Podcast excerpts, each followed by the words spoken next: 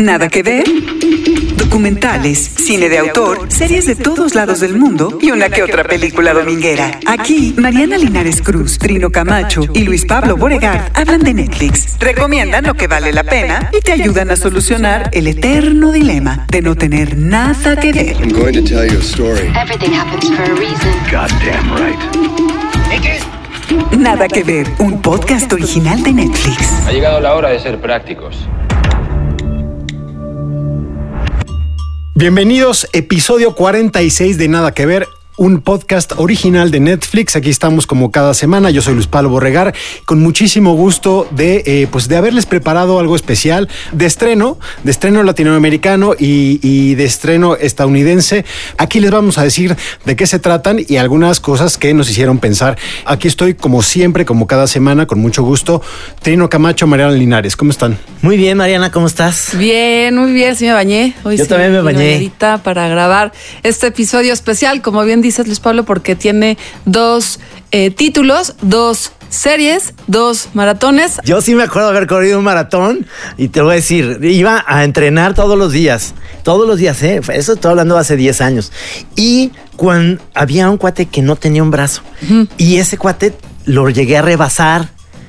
Ah, en ese momento, entonces, cuando terminé, me dijo, hoy nomás vine a trotar, me dijo. O sea, cuando yo me esforcé más, él no me había ido a trotar, güey. Adiós, Trino. sí, sí, no, no, Así me siento hoy. Hoy nomás vine a trotar. A trotar. No, bueno, pero tratamos y yo creo que hay éxito con alguna de estas dos series. Ahorita van a escuchar de qué vamos a hablar el día de hoy en este episodio 46. Tenemos dos títulos. El primero se llama I'm Not Okay With This, que le pusieron Esta mierda me supera. Utilícese para cualquier momento del Ahorita- día, ahorita del viene, año, viene del mes, mucho, viene mucho la caca, pues. proyecto. Y la otra, que es nuestro otro bloque, es nuestro segundo bloque, se llama Puerta 7, una serie argentina muy interesante. Y vamos a hablar con eh, pues su creador, su showrunner, su guionista, es Martín Zimmerman, que si a ustedes les suena este nombre es porque él también estuvo involucrado con la historia y con la trama de Ozark, una de las series más oscuras. Esta seguramente ustedes la conocen con Jason Bateman. Aquí hemos hablado de ella. Pero bueno, vamos a arrancar con I'm Not Okay With This, esta mierda me supera. I am not okay with this. En español, esta mierda me supera. Serie original de Netflix con siete episodios de 20 minutos cada uno. Dear Diary, fuck yourself. My name is Sydney. I'm a boring 17 year old white girl. I'm not special. Yippee. Might help with your moods. I keep losing my temper. Creada por Christy Hall y por Jonathan Entwistle, el creador de The End of the Fucking World. Basada en una novela gráfica de Charles Forsman, narra la historia de Sydney, una adolescente promedio que tiene que enfrentar las complejidades familiares, la prepa, su sexualidad, los problemas de salud mental y la pérdida de su padre. Mientras descubre que además tiene superpoderes que no sabe controlar. Hey, Stanley Barber. He lives down the street from me. Shoes. Who needs them? My best friend is Dina. She's dating Golden Boy Bradley Lewis. Do you ever smile? Anyway, my dad died last spring. Protagonizada por Sofía Lillis, Wyatt Olive, Sofía Bryant, Kathleen Rose Perkins. Disponible en Netflix a partir del 26 de febrero. Dear Diary, when does this get easier?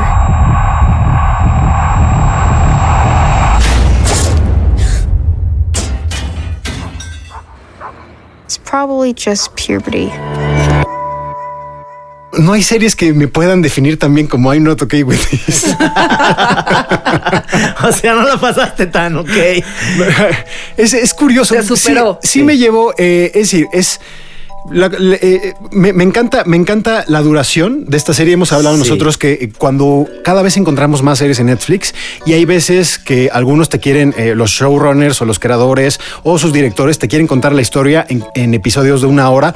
Esto ah, pues tiene un episodio por ahí de 18 minutos, tiene 24, abajo de la media. Y eso sirve muy bien como para limpiarse el paladar entre otras, en- entre otras series o para echársela de binge watch y eh, en 12 horas y media, en dos horas horas y media estás finito. Del ¿no? otro lado, sí. Y además es Como una una, película, ¿no? Es una serie que dura tan poquito también porque está concebida como una novela gráfica en donde hay episodios donde esta antiheroína, que es la protagonista de la serie, va sufriendo pues aventuras. Es una combinación entre Stranger Things, Sex Education, Sí, de pronto. Exactamente. Me, me- me Bueno. recuerdo que hace poco hablamos de Sex Claro. Education. Sí, sí tiene humor, este, tiene este momento de la vida de cualquier ser humano que es la adolescencia, en donde uno no entiende nada y experimenta todo. Sí. Y tiene esta, eh, pues, antiheroína que tiene superpoderes que se justifican porque pierde a su papá, ¿no? Yo también le tengo ahí, eh, más que nada, me voy más atrás.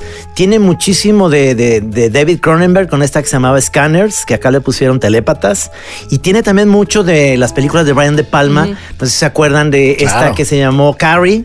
Por y, supuesto. Y la otra que se llama La Furia. Es que, es que pues, promete mucho ese arranque, ahora que mencionas Carrie, Sí. ese arranque donde vemos a la protagonista que la hace muy bien. Sofía eh, Lillis. Exactamente, Sofía Lillis, eh, eh, que está bañada de sangre Sí. y tú dices Carrie, ¿no? Inmediatamente. Sí, es eso. Y eso es un gancho perfecto para esta serie, ¿no? No, y obviamente tiene mucho, porque Stranger Things es lo más reciente, pero para mi generación es, obviamente lo primero es, es Carrie, y también ya que empiezas a ver los poderes que tiene esta, esta chica, pues también es mucho David Cronenberg con estas cosas so- sobrenaturales que su mente lo hacen, ¿no? Tener esos poderes increíbles. Hay una historia también muy padre con el chavito, con su hermano. A mí me identifiqué Sí. mucho con mis dos hijos porque su hermana y su hermanito hace cuenta que es la misma relación de que de que la hermana si le dice si alguien te hace bullying en la escuela yo voy y le voy a decir no que es, que es esa parte interesante de esta historia una mamá trabajadora que está también padre pero tiene mucho que ver también con esta serie que no sé si vieron ustedes que se llama The End of the Fucking World Claro. y además está basado en un cómic medio dark y de estos eh, de estas nuevas tendencias que hay de cómic que es como la, la novela gráfica Sí. entonces está muy bien representada para mí The End of the Fucking World fue un éxito. Un éxito en Netflix, dos temporadas, la última se estrenó en noviembre de 2019 y, y también como que yo creo, yo creo que sigue esta, eh, esta eh, pues vereda de éxito que marcó eh, el autor de esta novela gráfica que dice Trino, que se llama Charles, Charles Forsman. Yo no conocía la novela gráfica, había visto The End of the Fucking World, que también tiene unos personajes adolescentes medio atípicos, ¿no? Porque hay un sociópata, eh, eh, es decir, es como un, un road trip, pero en este creo que me sentí un poquito traicionado. ¿Quién te traiciona, Luis Pablo? Los creadores, los creadores, al principio, la relación que ella tiene con, eh, eh, con ella misma, con sus pensamientos. Es un diálogo que es un, realmente es un monólogo, ¿no? Es decir, ella habla, le habla a los personajes, pero puede pensar la cosa contraria, que te hace pensar en esta inseguridad que tienen muchos adolescentes. Eso, si ustedes se y fijan. muchos adultos también. Y muchos adultos.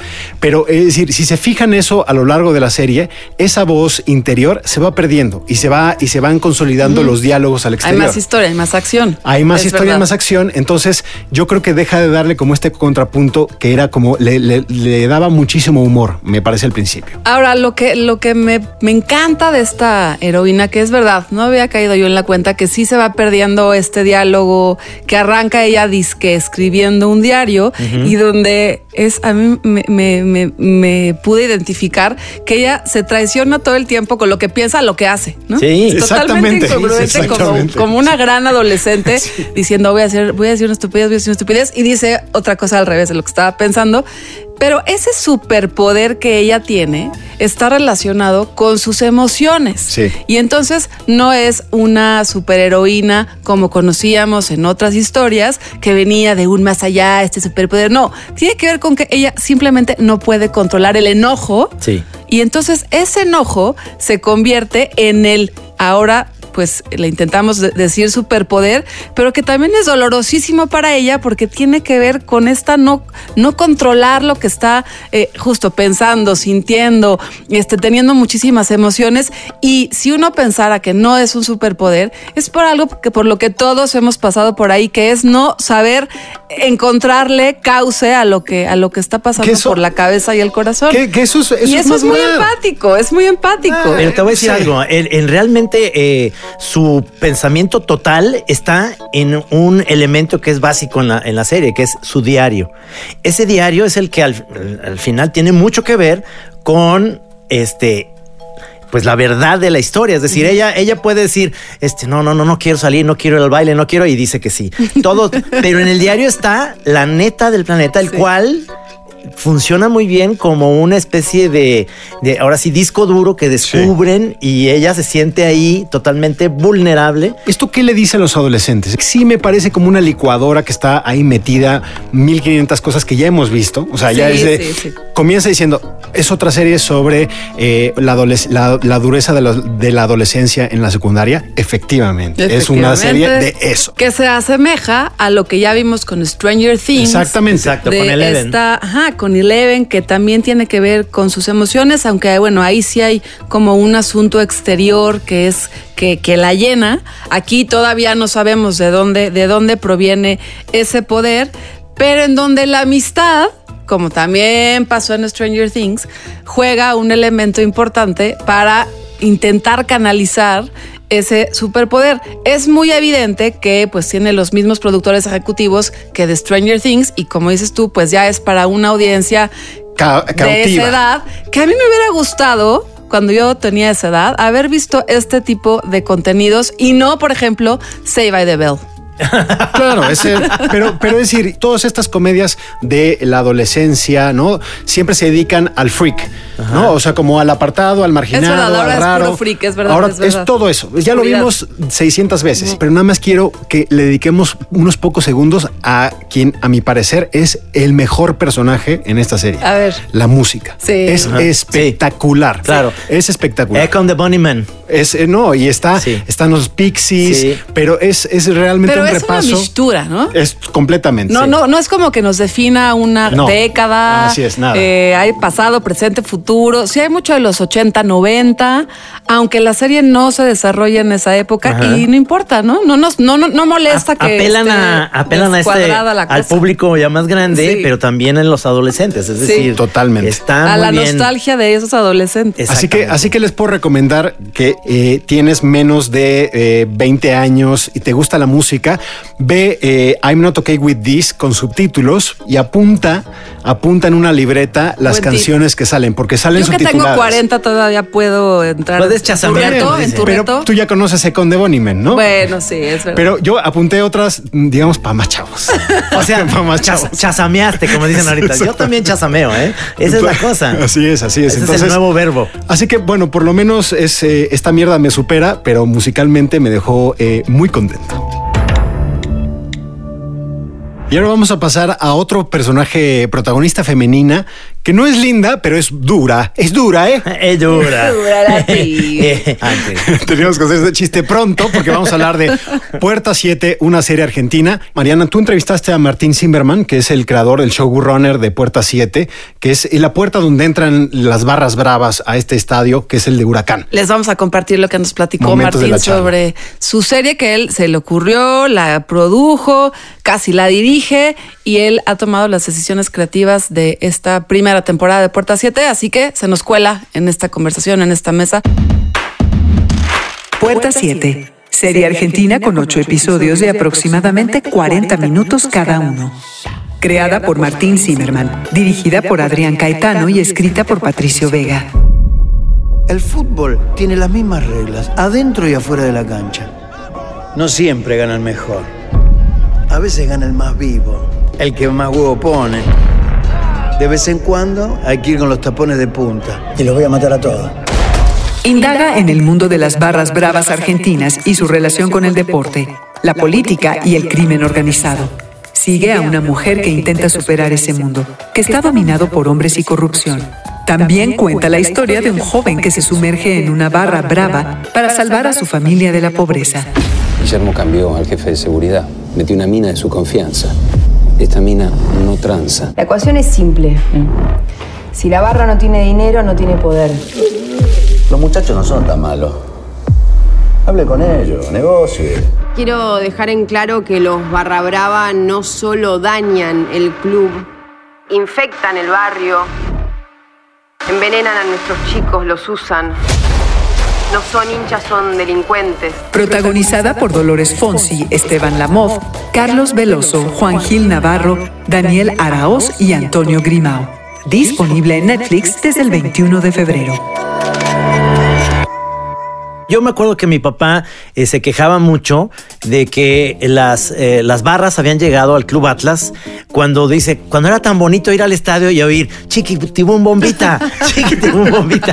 Entonces le digo, jefe, es que todo va cambiando, pero obviamente estas, estas barras que se importaron también Total. llegaron con esta extrema violencia y creo que está muy bien retratada en esta serie estas, esta, esta esencia de una violencia de la, de, de la, de lo que están coludidos los, los directivos con las mismas barras, con, eh, con cárteles o con este pues de alguna manera el, el crimen organiz- organizado, el ¿no? crimen organizado y este cómo va cambiando esto la visión de un, un partido de fútbol que se juega más que más que el resultado, o sea, en las mismas, yo me acuerdo que decían, si vas al estado de Boca y te llevas una camisa de River, pues no sales vivo, te dicen, no sales vivo, te dicen, ¿no? No, no te dejan entrar directamente. No, no, no, te matan. Martín Zimmerman, escritor y director de teatro, cine y televisión, creador de Puerta 7 y también guionista de Ozark.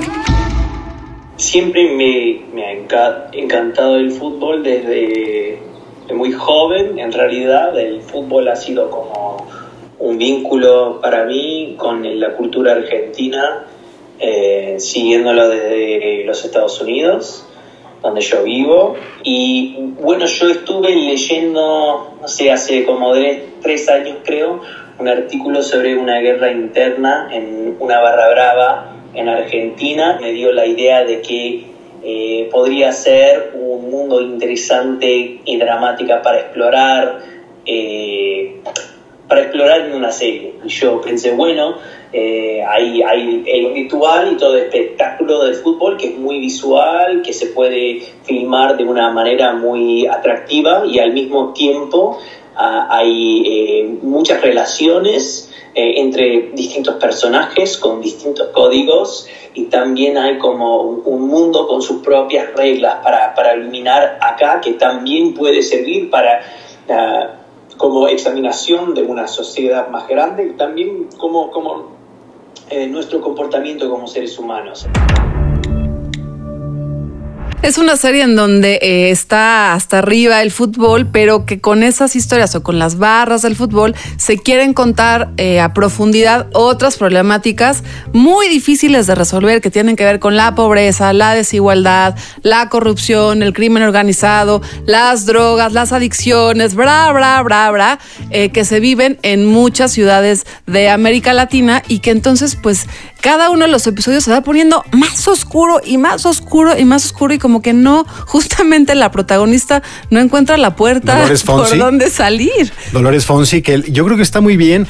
Eh, es una actriz, yo eh, probablemente una de las actrices argentinas más importantes eh, que ha hecho, ha trabajado con los grandes directores en el, en el continente.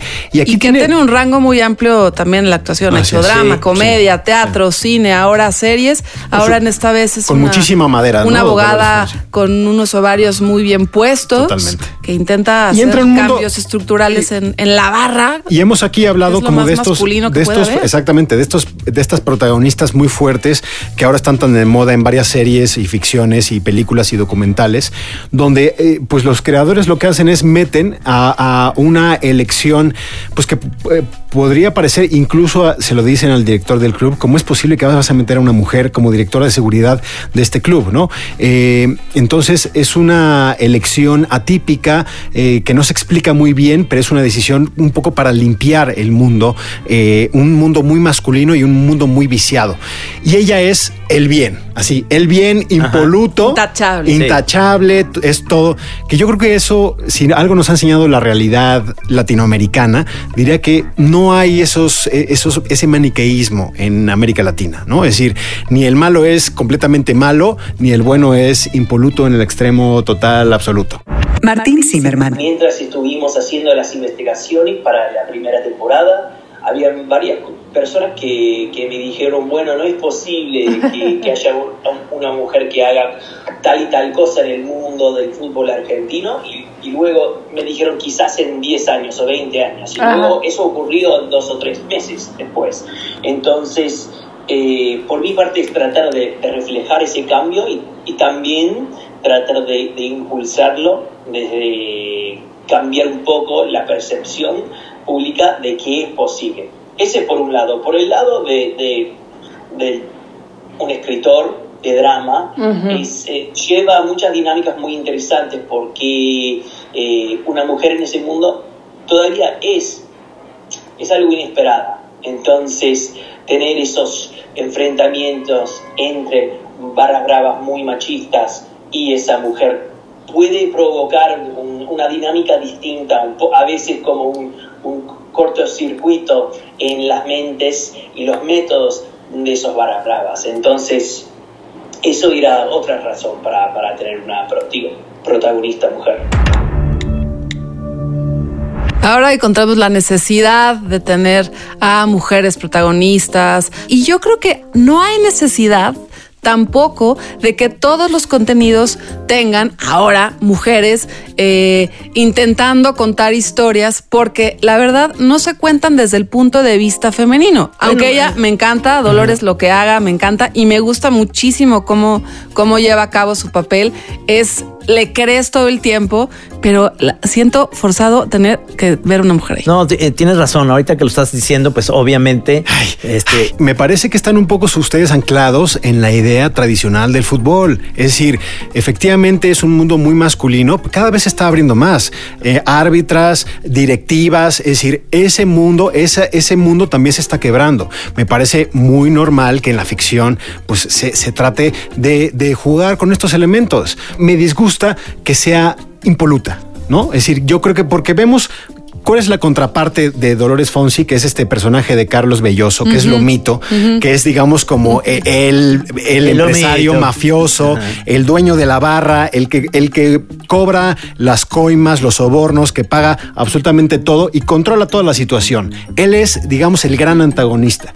Pero él tiene ese, ese, digamos, como pues a veces lo ven en una luz donde está ayudando a su comunidad, a veces realmente tiene una pasión por el fútbol, pero está dispuesto a pactar con lo peor, está dispuesto a matar, eh, eh, obviamente es un asesino, pero a veces siento que los creadores lo ven bajo otra luz un poco más favorable, es decir, tiene más claroscuros que Dolores. Dolores es el bien.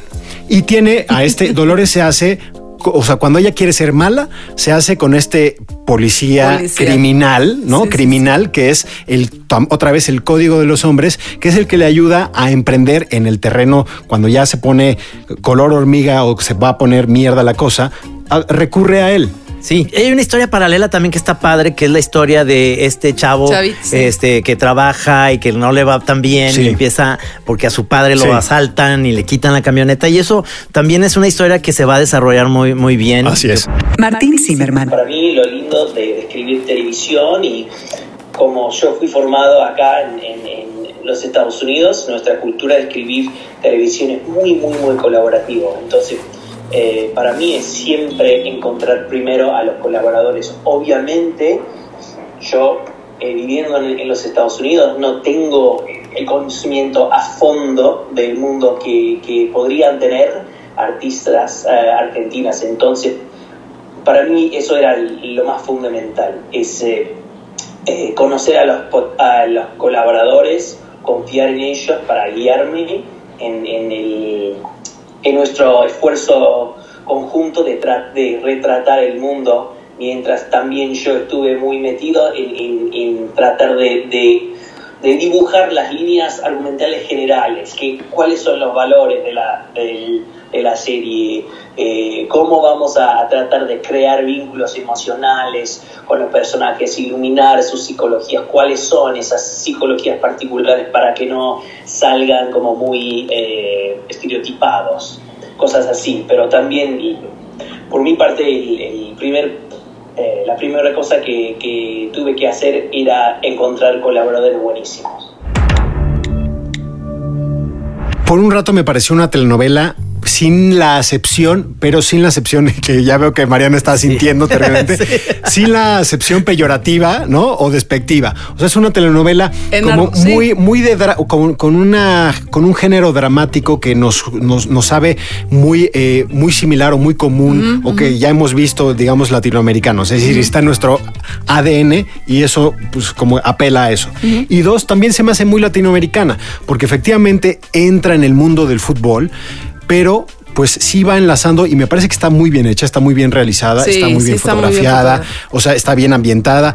Pero es muy eh, en las historias, ¿no? Es decir, el niño pobre, ya que confiamos en él, eh, nos traiciona, pero nunca vamos a perder la esperanza para sacarlos de la, o sea, de la pobreza. O sea, es como estas historias que van hilvanando son, sí son muy latinoamericanas y también muchos de ustedes puede que piensen, yo ya he visto esto 600 veces. Sí, claro. Sí tiene algo de, en ese sentido, como Ozark, que es como una, una serie darky. Oscura. Oscura totalmente. Y bueno, podemos ver ahí hasta cómo eh, utilizan los tacos, pero no los de comer, sino los de fútbol, para transportar droga, ¿no? Que Recomiendo poner subtítulos en español Sí. porque hay muchas cosas que no se entienden A mí me porque encantó, es el ¿eh? argentino y Esta se cosa de que está en cana, Ah, no, ¿no? yo no sufrí, lo, disfruté mucho, sí, como, sí. como bien dice Trino, pero bueno, hay una ayudadita puede ser con los subtítulos para guiarte por la Pero historia. exacto, ese es- Pero se goza, se goza el Y- y argentino. por eso- Y por eso, porque nos encanta el argentino, Ricardo López se puso a platicar con un mero mero que sabe todo sobre las barras bravas en Argentina. Insiders. Ricardo López habla con el periodista argentino Pablo Carroza sobre la realidad de las barras bravas argentinas. Vi la serie Puerta 7 de Netflix, que retrata algunos aspectos del fenómeno de las barras bravas en el fútbol de Argentina. Para conocer mejor el asunto fuera de la ficción, le hablé al periodista Pablo Carroza. ¿Qué tal? Un gusto, ¿cómo va? Carroza es un periodista deportivo argentino. Me dedico exclusivamente a temas relacionados con la violencia y la delincuencia en el fútbol. Le hablé por teléfono luego de leer un tuit suyo, en el que se burla de una negociación entre un barra brava y el directivo de un equipo. Carroza escribió que el barra brava sacó tan buen arreglo que valdría la pena mandarlo al Fondo Monetario Internacional para negociar la deuda de Argentina. Sí, bueno, yo lo, que hice fue un poco ironizar co- con, esta locura de la violencia en el fútbol, eh, donde un jefe de una barra muy chiquita eh, consigue to- todas esas prebendas y todos esos beneficios para una barra brava. eh, a uno le parece una locura, más allá de que estamos acostumbrados a todo esto, Carroza ha hecho su propia taxonomía de la violencia que rodea al fútbol. Él separa a los aficionados que pueden llegar a pelearse en el estadio con los barras bravas, que son personajes vinculados al crimen organizado. Yo creo que no son aficionados. De hecho, puede haber un barra de River que tranquilamente eh, se le haya terminado el negocio, lo hayan echado de la tribuna y al día siguiente aparezca en la tribuna de Boca o de Racing con Independiente. Es decir, eh, no son los hinchas que, que suelen sufrir por los colores, sino es gente que va a buscar el negocio. Los barras bravas en Argentina tienen aspiraciones económicas, de hacer negocio alrededor de los partidos. Para eso tienen que cuidarse las espaldas de la justicia y de otros grupos. Eh, acá hay una connivencia muy clara, primero con la justicia, eh, porque no puede ser que lo- los delincuentes barra bravas entren por una puerta y salgan por la otra, donde evidentemente hay que cambiar las leyes en nuestro país, Eh, después con los dirigentes políticos, porque los utilizan para ganar las elecciones, porque los usan para las marchas, para los actos, Además de hacer negocio en los estadios, también se rentan, como decimos aquí en México, como acarreados. He leído en algunas crónicas que los describen como delincuentes disfrazados de aficionados. Sí, sí, sí, eh, me- parece que esa es la definición correcta porque en definitiva eh, es lo que son, han dejado de ser eh, violentos que se enojan cuando su equipo pierde y, que le tiran un botellazo a un jugador, que eso también existe lamentablemente, ¿no? Pero eso eh, creo que hay que analizarlo sí como violencia en el fútbol y esto hay que analizarlo directamente como delincuencia en el fútbol, pero eh, sí estoy convencido que son delincuentes que se disfrazan y que se camuflan dentro de la pasión, porque el día que el fútbol no exista más, ojalá eso no ocurra nunca, pero eh, supongamos que no existe más eh, un equipo de fútbol, bueno, ellos van a ir a buscar un equipo de básquet o, o un equipo de, de lo que sea, pero van a tratar de hacer el negocio. Le pregunté a Carroza sobre la representación de los barrabravas en la cultura, como personajes violentos, pero también folclóricos y coloridos, buenos elementos en la tribuna. Por un lado, sí, es cierto todo lo que tiene que ver con el folclore, pero eh, lamentablemente este folclore y esta maldita cultura del aguante eh, nos ha traído un montón de víctimas fatales. Entonces me da la sensación de que hay que empezar a cortar con que son personajes pintorescos cuando eh, yo lo que creo es que le hacen muchísimo daño al fútbol. Espero que si algunos de ustedes nos escuchan en Argentina no se sientan como arrancamos este bloque hablando un poco en argentino, porque eh, te dan ganas, o sea, Que lo terminas. hacemos fatal. lo Sí, pues es un poco. pues seguramente Sabemos, los argentinos cuando imitan al mexicano También. hacen como el Speedy González, yepa, yepa. ¿no? Así es esto, ya es decir, se imitan esos tipos de acentos. Oigan, y echen ojo, no se pierdan el personaje de la esposa de Lomito, Sí. que tras bambalinas Sí, es muy no. importante. Martín Zimmerman. Uno de mis lemas sobre trabajar en televisión es que eh, mañana va a ser el opuesto de hoy. Si hoy fue muy fácil, descubriste varias cosas, mañana vas a sentirte completamente perdido. Y si ah, te has sentido muy perdido hoy, mañana vas a, vas a descubrir varias cosas y va a haber mucha emoción. Nosotros como colaboradores, como escritores y directores y, y actores, todos tratamos, yo creo, de, de- de dibujar con mucha humildad, porque yo creo que siempre uno de mis valores como escritor es tratar de dar a todos mis per- personajes la dignidad que merecen, en realidad, la, di- y la dignidad de tratar de al menos entenderlos, o al menos tratar de entenderlos, quiero decir. Yo tengo mucha experiencia escribiendo en series sobre crimen y, y, bueno, nos, nos interesan mucho, eh, mucho esas series y hay que, que pensar por qué, porque son, son cuentos muy, muy antiguos. Es una examinación de cuáles son los valores de una sociedad y cuáles son las reglas que sirven y los que no sirven y tratar de también generar esas preguntas a través de la empatía con los personajes. Eh, la reacción que, que uno quiere provocar como escritor no siempre es, bueno, me encantó. O, no, y, hay que como que pensar bien qué es la reacción específica que uno espera lograr y, pensar bien en, qué está diciendo el público. Fue un placer hablar con Martín Zimmerman, él en Los Ángeles, además metidazo en, en la siguiente temporada de Ozark. Y un creador que realmente es amante de la televisión, amante de hacer contenidos y que está muy pendiente a- al público. Así que le agradecemos mucho a Martín Zimmerman por habernos regalado unos minutitos y unas estrategias de lo que él hace cuando de televisión se trata. Bueno, hasta aquí llegamos en este Nada que ver. Pues. Eh, sí, nos gustaron, se, ¿no? Se fue rápido, ¿no? Nos gustaron las dos series. Yo digo Sí, que en el fondo, sí, claro, o sea, claro. Las pasa, la pasas bien. No, total, total. Y ojalá yo en una nueva temporada de, de Puerta 7 estaría bien que jugaran de pronto contra Club Contra de el. Atlas. Que Contra el llegaran, Atlas. que llegaran ahí a Toledo, a Nuevo Chiquitín Toledo. bombita, o sea, del otro lado, las porras. Pero bueno, hasta aquí llegamos en este episodio de Nada que ver. Y vamos anticipando el 8 de marzo, que es el día que se conmemora el Día Internacional de las Mujeres. Vamos a tener un especial en donde están voces de realizadoras, actrices, historias eh, con el punto de vista desde las mujeres. Próximo eh, episodio dedicado a las chicas. Oye, ¿tú vienes o, o te vas de paro? Pues depende de qué día grabemos. Claro. Sí, sí, se me hace que grabamos los lunes, pero vamos acá, como tú digas, lo que tú digas. Se va a poner bien y yo creo que esto, tiene que ver con lo que hablamos hace unos minutos, que cada vez es, eh, se trata de dar más voz a las mujeres. Es más, pueden echarnos sus títulos desde ahorita Sí. para que podamos incluirlos a nuestro especial eh, de mirada femenina. Nos pueden escribir a nuestras cuentas a arroba Emelinares Cruz. A Trino Monero, arroba Trino Monero en todas las plataformas que esté de Twitter, eh, Instagram, todo. Y arroba Luis Pablo B. Y ahí estamos a la orden semana a semana. Nos escuchamos. Tres títulos de mujeres, a ver qué, a ver qué nos ofrece. y nos, escuchamos muy pronto aquí en Nada que ver. Gracias.